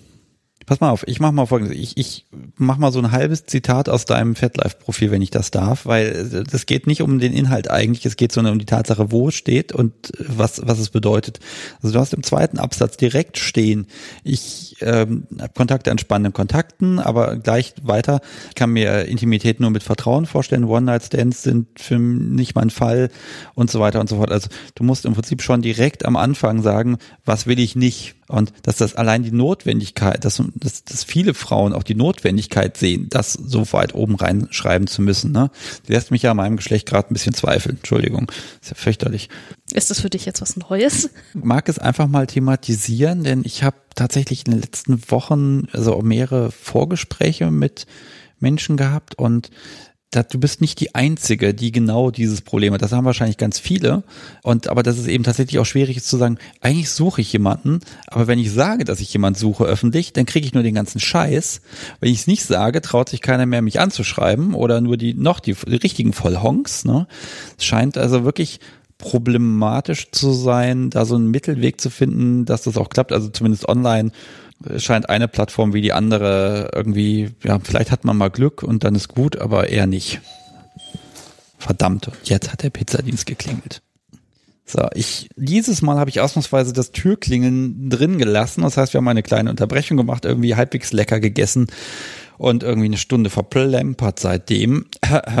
Aber das gehört auch dazu, dass ein Podcast ein bisschen organisch sein darf also dieses ganze Thema Partnersuche, da, da bist du ein bisschen ambivalent, ne? Also es ist so ein bisschen, äh, du möchtest gern gefunden werden oder finden, als zu forcieren scheint nicht so richtig zu funktionieren. Deshalb mal gebe ich jetzt auch den Hörern nicht den Tipp, dass es sich, wenn man jetzt der Beschreibung entspräche, dich anschreiben soll, denn das möchtest du, glaube ich, gar nicht. Das war doch eine Antwort. Sehr gut sagen wir mal so, an der Stelle, ich drücke dir einfach die Daumen, dass der Zufall es richten möge. Dankeschön. Bitteschön. Jetzt spielst du auch tatsächlich an dem Rob Bunny endlich rum. Sehr gut. es ist entfesselt und ähm, ich bin gespannt, in welchem Zustand ich es zurückbekomme. Die meisten Menschen packen da irgendwie immer irgendein Seil um den Hals. Äh, für die Hörer, die das nicht kennen, äh, damit die Kabel ja ein bisschen geschont werden, habe ich diese kleinen Rope Bunnies hier, so kleine äh, Lederkuscheltiere mit Bondage-Seil drum, an dem man dann rumzippeln kann. Das macht nämlich zum Glück keine Geräusche. Ich habe hier noch das wunderschöne Thema, das Ding der Woche. Gibt ja. es so eins? Ja, es gibt so eins. Es ist nur gerade nicht griffbereit hier. Nicht griffbereit hier. So, und wie durch ein Wunder ist ja plötzlich von jetzt auf gleich ein schwarzer Samtbeutel erschienen. Genau. Darf ich gucken? Ich ja. bin neugierig, was du mitbringst. Okay, ist schwer, schwarzer Samtbeutel und ich ahne, es ist Metall, es ist ein Ring. Ich, ich rat, darf ich raten? Ja. okay, es ist ein Halsreif. Ah, oh, der geht kaum raus. Oh, ist der schwer. Oh, der ist aber schön. Ich habe einen silbernen Halsreif in der Hand mit einem Ring der O. Schwer. Was wiegt der? 250 Gramm? Ich weiß es nicht. Auf jeden Fall ist er ist abgerundet und er ist nicht ähm, so anatomisch angepasst. Also er ist nicht, ähm, wenn, wenn er so dem, dem, der Hals der Körperform so ein bisschen entspricht, sondern der ist halt tatsächlich einfach wie ein Ring.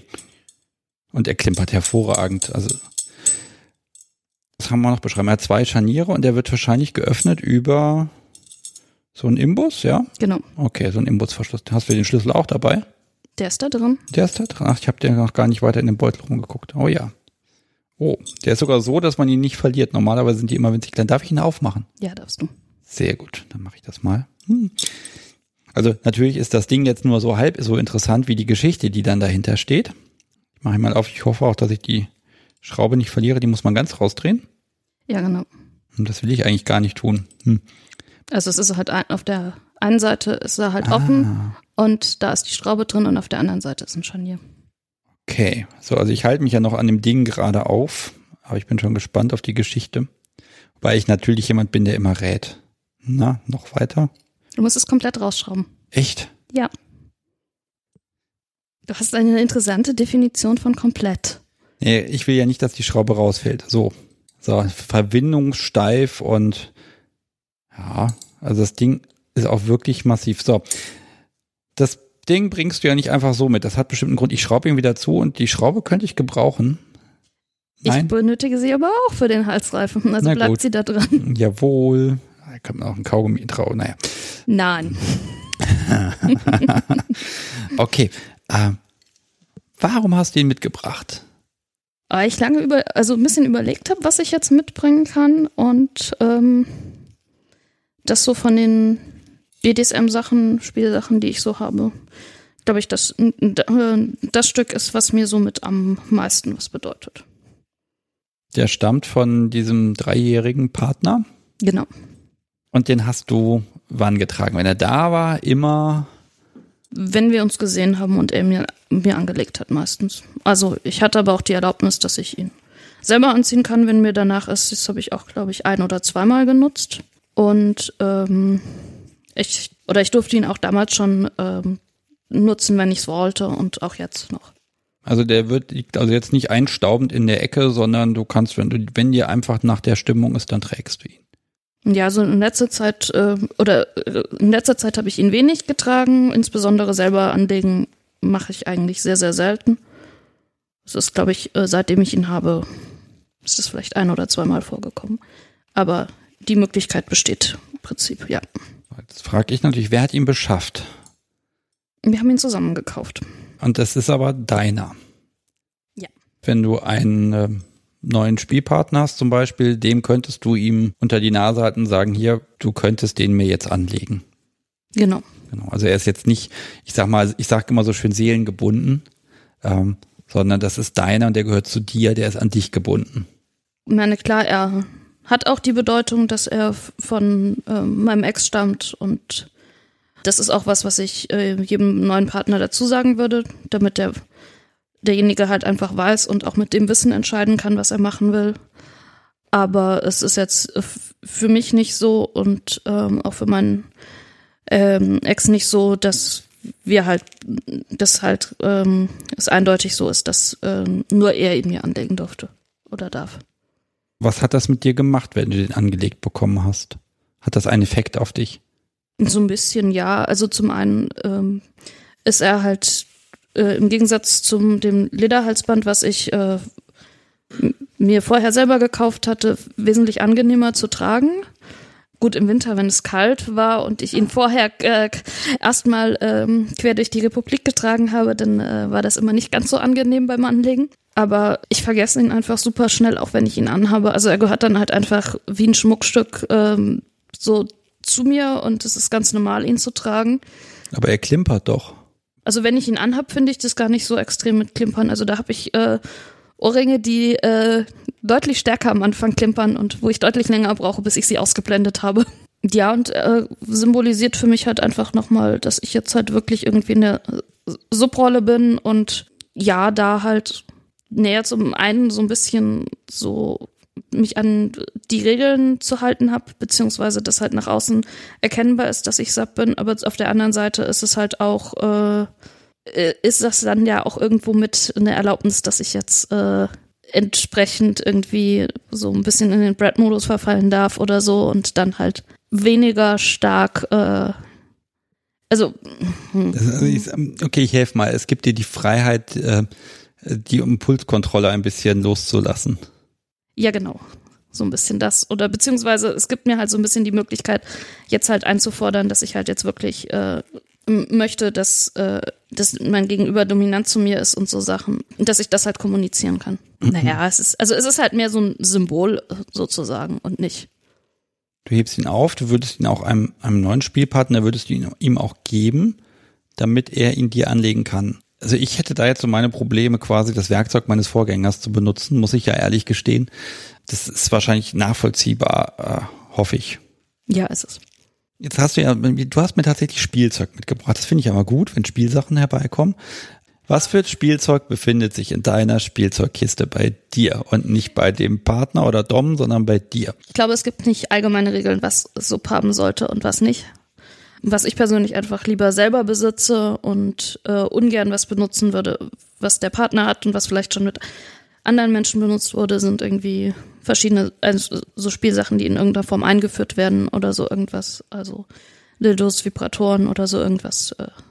Man kann zwar Kondome drüber ziehen und so, aber da habe ich dann doch lieber meine Sachen, wo man halt dann auch den unnötigen Müll vermeiden kann, beziehungsweise ich dann halt auch durchaus Einfluss drauf habe, was, was es dann ist und so und ja, das stimmt. Ähm, ja, aber so, guck mal, so Peitschen und sowas, das ist ja auch so ein bisschen hygienisch so eine Sache, ne? Die kriegst, die kannst du ja nicht tot desinfizieren, dann gehen sie dir im Zweifel kaputt, das Leder, oder wird brüchig.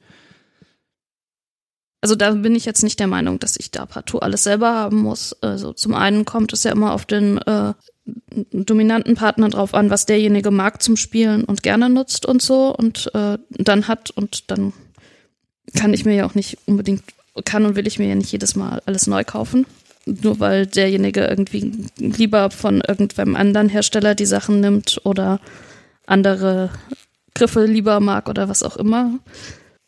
Ja, also so ganz nach der Hygienevorschrift kann man da, glaube ich, auch nicht vorgehen, weil nee. das musst du eigentlich im Prinzip jedes Mal für äh, auch für jede Session quasi, wenn du da deinen dein Spielpartner wechselst, im Prinzip alles wegschmeißen und neu kaufen. Ganz so schlimm ist es nicht, aber bei vielen Sachen, also wenn man danach geht, aber man kriegt das Zeug halbwegs sauber.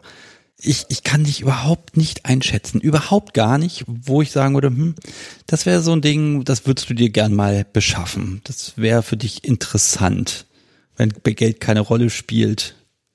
Dann dürfte auch Platz keine Rolle spielen. Ja, komm, raus damit. Also wo sagst du, das muss in deine Spielzeugkiste, Schrank, Haus, äh, Stadt? Aktuell fällt mir da nichts ein, was ich partout haben muss, müsste. Was ich selber habe und mir auch selber gekauft habe, ist ein äh, Set äh, Ledermanschetten. Einfach ähm, weil ich äh, sehr schmale äh, Hand- und Fußgelenke habe und ähm, die meisten mir einfach nicht passen und dann unbequem sind. Außerdem wollte ich sie dann auch um sie bei Partys oder so passend zum Outfit zu haben, in einer speziellen Farbe haben. Also wurden die dann selber angeschafft. Welche Farbe? Lila, schwarz-lila. Natürlich, schwarz-lila. Also nicht das Rot, sondern lila. Genau. Das ich hasse ja dieses Kaminrot. so, ah, überall. Ich, nee, ich habe schwarz-lila Metallfarben, also Silber und äh, gegebenenfalls Holz. Ja, in der vorletzten Folge, die jetzt zum Zeitpunkt dieser Aufnahme noch gar nicht erschienen sein wird, äh, da, da hat Lars auch erzählt, äh, er baut gelegentlich Möbel und dann hat er da echt was richtig Schönes gemacht mit abgeflammtem Holz und äh, ich glaube schwarzes Leder war es und dann hat dann der Käufer ja das schöne abgeflammte Holz schwarz lackiert, überlackiert und das Leder erstmal mit rot, diesem roten Leder nochmal drüber gezogen, neues. Gott. Also ich weiß nicht, ob es da eine Erwartungshaltung gibt, dass einfach Perverse müssen dieses Kaminrot wollen. Keine Ahnung. Also mein, mein Fall ist es nicht ganz. Lieber Schwarzleder. Genau, dann habe ich dazu relativ gut passend auch noch ein Lederhalsband, was ich aber nicht so angenehm finde. Bisschen was an Schlagwerkzeug habe ich auch, so zum Teil äh, Geschenke von meinem Ex-Partner. Ich suche noch die Überraschung. Nein? Ich glaube, viel Überraschung gibt es da nicht. Okay. Ja, gut, aber da, es ist ja auch, es sind ja auch nur die dinglichen Dinge, ne? Ich glaube, da sind wir Kerle im Durchschnitt allerdings auch mehr ähm, äh, Dinge lastig, ne? Ja, beziehungsweise, also war halt jetzt auch gar nicht für mich nicht so die Notwendigkeit, da so viele Sachen zu besorgen. Also mein äh, Ex hatte halt schon relativ viele Sachen und äh, da wir viel bei ihm auch gespielt haben, haben wir dann die Sachen, die auch da schon da waren, genutzt. Das halt auch den Vorteil hatte, dass ich nicht immer alles durch halb Deutschland schleppen musste. Das, ja. das ist äh, halt dann, wenn man äh, mit der Bahn unterwegs ist, halt auch nicht so angenehm. Mit meinem Spielpartner haben wir gar nicht so viele Spielsachen, also Sachen genutzt und so, sondern er hat halt lieber überwiegend so mit dem Körper gespielt und ähm, Hände genutzt und so, dass halt da auch nicht so der Bedarf da war. In dieser Folge haben wir bisher das Thema Bondage mit Seilen überhaupt nicht besprochen. Das kann ja nicht sein. Machst du sowas? Oder magst du das? Oder ist dir das wichtig? Äh, ja, ich ähm, war eine ganze Zeit lang relativ regelmäßig bei unserem äh, Fesseltreff. Würde eigentlich gerne wieder häufiger gefesselt werden. Und offenbar fesselst du selber ja auch, denn ich sehe das. Nein, ich fessel selber nicht. Ich habe bei meinem ersten Besuch beim Fesseltreff äh, wurde mir angeboten, dass ich das Ganze jetzt erstmal einmal aktiv ausprobieren kann. Und äh, so und so wirklich wohlgefühlt mit den Seilen in der Hand habe ich nicht. Aber was du jetzt gerade mit dem Bunny da machst, das sieht gar nicht schlecht aus. Das ist gerade irgendwie Fingerbeschäftigung. Ja, das ist doch wunderbar. Also ich glaube, ich habe eine Idee. Ich kann ja nun mal prinzipbedingt in diesem Podcast keine Selfies mit den Leuten hier machen. Ich könnte mir allerdings vorstellen, dass ich einfach nach jeder Folge das Bunny-Ergebnis dann mit dem Namen beschrifte und das dann jeweils, ähm, ich glaube, das ist eine gute Idee. Ich werde die Dinge auf jeden Fall ab heute ablichten. Ich habe hier noch ein letztes Thema auf meinem Spickzettel stehen. Da steht wieder die verlorene Generation. das haben wir irgendwie auf diesen Spickzettel draufgepackt und Ich glaube, ich hätte jetzt, würde ich jetzt erstmal von dir wissen, was meinst du denn damit, wenn du das sagst? Die Vokabel habe ich ja von dir. Ähm, du hast das in irgendwie einem der recht frühen Live-Podcast-Folgen nochmal erwähnt gehabt, dass da ja, dass es die halt irgendwie gibt und da so ein bisschen die Schwierigkeiten halt sind ähm, mit Stammtischen, Events und so. Und ähm, dadurch, dass ich Orga vom SMJG Alumni Stammtisch äh, in Jena bin, habe ich halt so ein bisschen halt genau die Frage halt, ähm, ziehe ich eine Altersgrenze nach oben hin und wenn ja, bei welchem Alter ziehe zieh ich sie und ähm, dadurch, dass mein Partner ja über zehn Jahre älter war, war das dann bei uns zum Beispiel auch nicht so einfach mit den PPPs beziehungsweise anderen U35-Partys, wenn wir zusammen da hingehen wollten und so. Ja, also ich sag's nochmal ganz kurz, also das Problem, was ich halt sehe, ist, dass ähm, man hat halt SMJG ist bis 28, dann ähm, gibt es dann ganz viele Partyangebote, die sind dann bis 35 und dann gibt es so eine Lücke tatsächlich. Und äh, ne, da hat man dann die Partys mit den jungen Leuten bis 35, die sind alle auf diesen Partys, ist auch super, ist auch in Ordnung. Und dann hat man aber tatsächlich eine Lücke. Und dann, dann ist einfach der Altersschnitt plötzlich unglaublich groß und dann hat man ja auch noch teilweise bei Partys dieses bis 35 oder Paare nicht älter als 70, was wiederum zur komischen Konstellation führt, kann man ja ausrechnen, ist grausam und deshalb sehe ich halt tatsächlich so dieses Mitte 30 bis Mitte Mitte 40, das habe ich als verlorene Generation mal gekennzeichnet, weil da ist man nicht Fisch, nicht Fleisch. Die Altersbegrenzung ist so knapp, dass da auch nicht so viel speziell in dem Rahmen geht. Ne? Das sehe ich einfach als als momentan als ja nicht als Problem, aber da ist ein Bedürfnis da, dass es da einfach mehr spezielle Angebote gibt von meiner Seite. Ähm, also Alumni habt ihr nicht begrenzt? Genau, also ähm, der SMJG Alumni, beziehungsweise offiziell ist es ja vom Namen her der ähm, SMJG Förderverein. Der Verein hat halt ähm, zum einen halt das Ziel, ähm, die SMJG nochmal zusätzlich zu, mit ähm, materiell und immateriell zu fördern und zu unterstützen. Und ähm, das zweite Ziel vom Verein ist halt, ähm, ja, die technischen und organisatorischen Möglichkeiten zu bieten, um halt Community ähm, aufzubauen, zu erhalten ähm, im deutschsprachigen Raum. Also bei der Community geht's halt auch um die Leute, die halt nicht mehr zur SMJG gehen dürfen, wobei ähm, der Verein nicht, ähm, nicht nur für Leute oder die Stammtische nicht nur für Leute sind, die früher bei der SMJG waren, auch wenn der Name Alumni das vielleicht äh, so ein bisschen vermittelt, sondern äh, zu den Stammtischen und anderen Veranstaltungen darf jeder kommen, der möchte.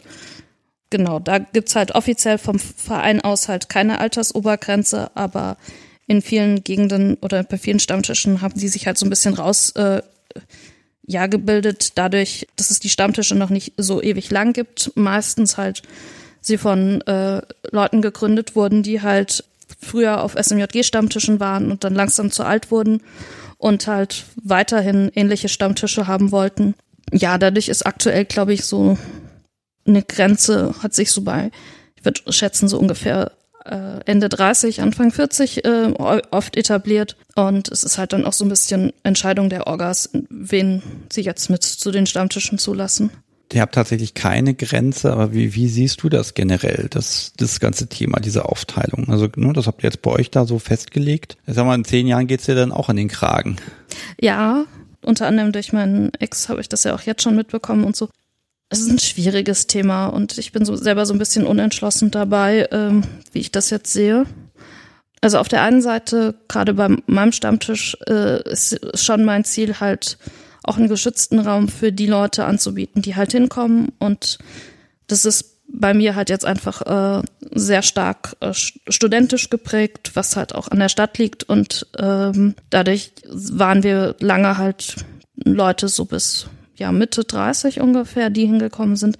Aktuell ähm, öffnet sich es auch so vom Alter her so ein bisschen weiter nach oben. Aber ich habe die Erfahrung gemacht, dass halt da dann es auch einfach irgendwann passiert, dass ähm, Menschen einfach sehr, sehr unterschiedlich sind. Also es kann halt sein, dass jemand, der ja Ende 40 oder Anfang 50 ist oder so noch super gut zum Stammtisch passt, einfach weil er von der Art, wie derjenige ist, halt zu den Leuten passt und so. Und ich kann mir auch gut vorstellen, dass es Leute gibt, die irgendwie schon, die Anfang 30 sind und so, wo es dann halt einfach nicht, nicht mehr passt und es einfach zu unterschiedliche Lebensrealitäten zum Beispiel sind oder ähm, man einfach zu unterschiedliche Vorstellungen irgendwo hat und das dann einfach dazu führt, dass dass man sich einfach nicht mehr auf dem Stammtisch wohlfühlt.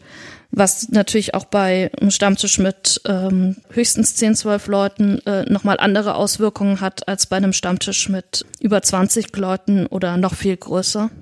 Hm, das heißt, also die, das Alter selber ist eigentlich nur ein weiches Kriterium. Es geht eigentlich, glaube ich, mehr um die Einstellung der Leute. Wann passen sie zusammen? Wie sind die einfach drauf? Ja, genau. Und wie offen sind sie anderen gegenüber? Äh, so wie offen sehen sie BDSM? Ähm, oder ja, also bei uns würde sich, glaube ich, äh, niemand wohlfühlen, der ähm, zum Beispiel sagt, äh, nur monogame Beziehungen sind die einzig richtigen und Polybeziehungen oder offene Beziehungen und alles in der Richtung komplett ablehnt, weil es halt einfach nicht zu den, zu den Leuten passt, die aktuell da sind. Genauso halt auch bei BDSM, also was ich mir zum Beispiel überhaupt nicht vorstellen kann und auch nicht, toler nicht tolerieren wollen würde, ist halt, wenn jemand kommt, der halt sagt, ähm, ne, richtiger BDSM, also BDSM funktioniert nur mit äh, männlichen Doms, weiblichen Subs oder so irgendwas. Ähm. Okay, also das, also nochmal, das kann ich glaube ich runterbrechen. Einfach, ich muss eine tolerante, offene Weltanschauung haben. Genau. Dann passe ich da irgendwie rein. Wenn ich klar engstirnig bin und sag nur mein Weg ist der richtige, gut, aber der, der, diese, das, dann eckt man ja eh schon mal an. Wenn man eine starke Meinung hat, ähm, ich glaube, die muss man dann auch sehr gut vertreten. Aber das ist, glaube ich, in jeder Richtung. Das ist auch, glaube ich, umgekehrt, so wo jemand sagt, nur Poly ist das einzig wahre und monogam, das kann und wird niemals funktionieren, ist genauso engstirnig, äh, genauso wie Femdoms, die sagen, nur Frauen können dominieren. Also egal welche Position man vertritt, wenn ich die als die einzig wahre sehe, dann hab, will ich aber auch keinen Austausch mit anderen, sondern dann will ich ja nur mich verkaufen. Und dann, ich glaube, dann ist ein Stammtisch eh außer zur Partnersuche eher unspannend. Ja, wahrscheinlich, wobei halt auch Partnersuche zum Beispiel jetzt nicht äh, Primärzweck von dem Stammtischen sein soll, sondern. Von welchem Stammtisch ist denn das schon Primärzweck?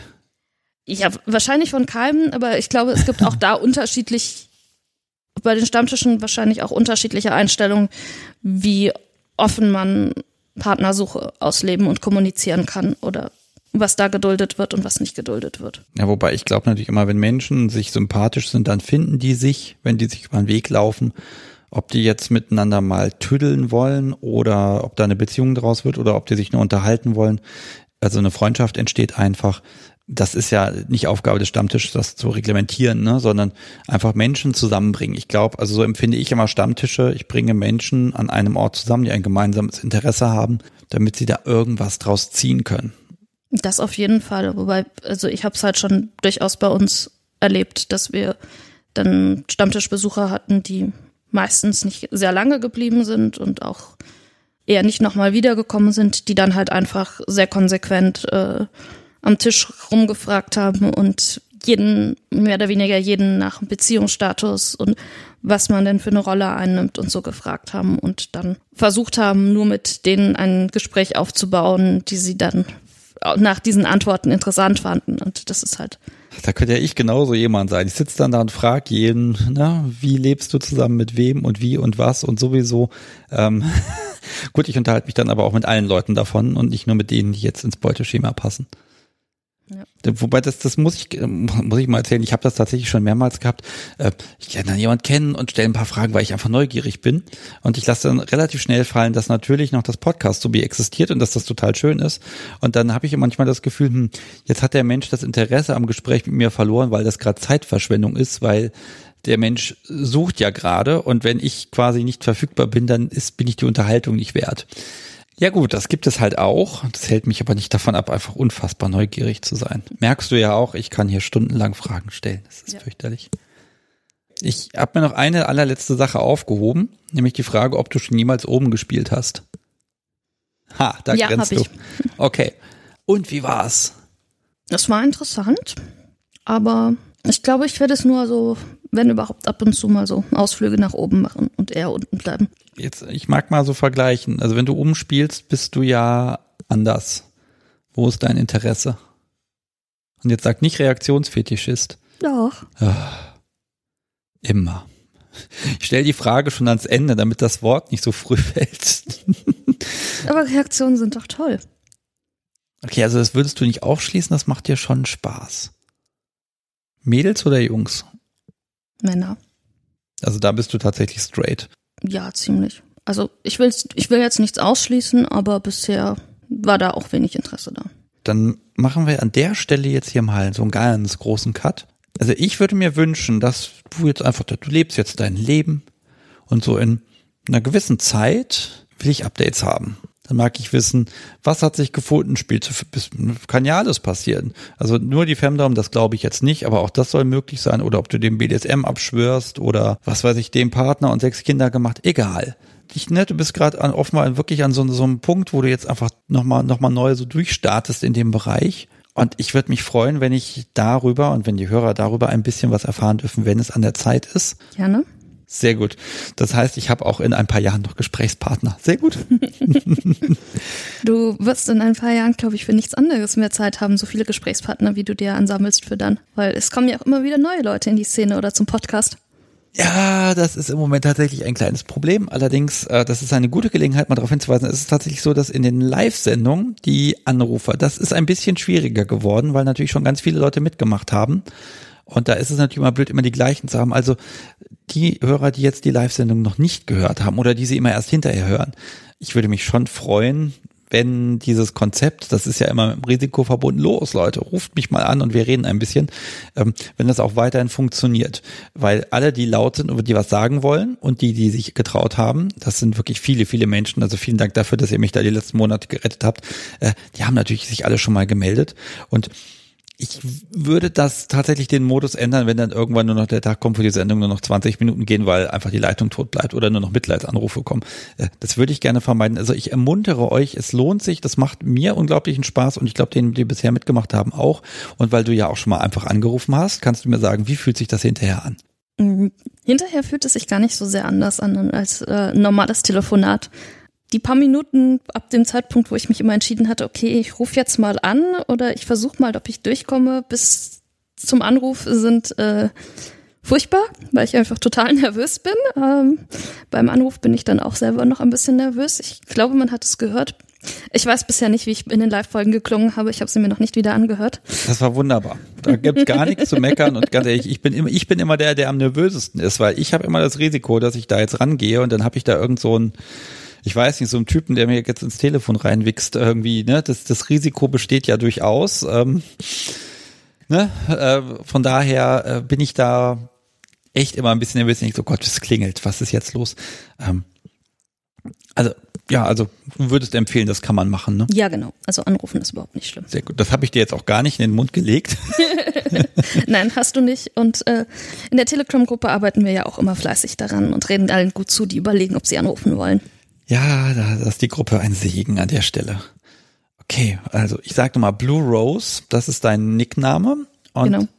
Also man darf dich unter Umständen anschreiben, wenn man was zur Folge wissen will und wenn man wenn man dich einfach total interessant findet, dann, dann bist du nicht böse, wenn ich sage, dass man das einfach mal probieren soll. Nein, ich bin dir nicht böse. Okay ja, Menschen müssen sich finden und ich glaube immer noch, dass die Wahrscheinlichkeit, dass sich zwei Menschen finden, die ist immer noch geringer, als man glaubt, wenn man das mathematisch betrachtet. Aber irgendwie funktioniert es früher oder später ja doch immer. Und so ein bisschen hier äh, Amor zu spielen, warum denn nicht? Gott, so. Nein, also ein bisschen Quatsch machen und ein bisschen irgendwie Menschen zusammenbringen gehört auch dazu. Das mache ich immer gerne. Da freue ich mich, wenn ich sowas machen darf. Ich bin leer gequatscht. Ähm, ich glaube, ich überlasse dir das letzte Wort und äh, bedanke mich dafür, dass du hergekommen bist. Hoffe, dass ich dir, dich heute Nacht hier auch gut unterbringen kann in dem, in dem Gästekeller. Und äh, dann kannst du demnächst berichten, ob man dann hier äh, auch wieder lebend rauskommt. Genau. Mach's gut. Ich wünsche ja uns beiden jetzt an der Stelle einfach noch einen schönen Restabend. Liebe Hörer, macht's gut. Tschüss. Tschüss.